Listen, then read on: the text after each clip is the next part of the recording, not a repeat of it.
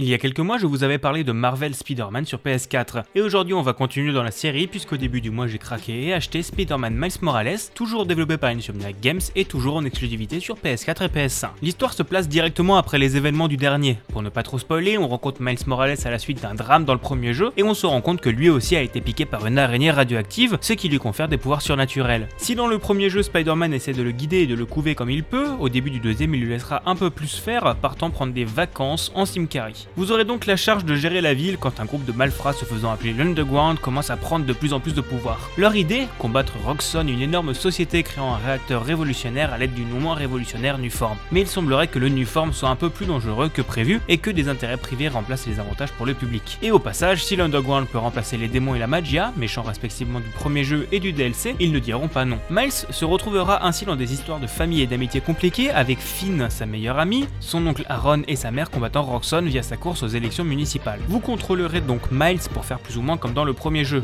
combattre en virevoltant avec votre super agilité, esquivant les coups et les balles. Vous pourrez aussi tirer vos super toiles avec vos gâchettes, mais les deux grandes nouveautés viennent des améliorations de Miles par rapport à Peter. Son corps génère une bioélectricité qu'il peut utiliser en combat via des charges, des super coups de poing ou pour surcharger des compteurs électriques. Il peut aussi devenir totalement invisible temporairement, de quoi s'infiltrer ou fuir un combat. La ville entière sera bien sûr votre terrain de jeu avec un feeling de déplacement et d'exploration toujours aussi bon. Prenez de la vitesse entre les buildings, survolez les gens et Central Park et partez à la recherche de divers objectifs secondaires en ville. Maintenant passons un peu à mon avis global, en commençant par le positif. C'est clairement un plaisir de se promener et de récupérer encore plus de bidules cachés dans les immeubles. Le jeu tourne toujours aussi bien même sur PS4 et reste toujours aussi beau. La quête principale et les quelques quêtes secondaires seront vraiment prenantes et l'application L'araignée sympa du quartier propose des petits contenus à picorer bien qu'ils ne soient pas passionnants. Mais le plus problématique est pour moi le ressenti global du jeu. Son prix est de 60 euros et je l'ai terminé à 92% en une vingtaine d'heures.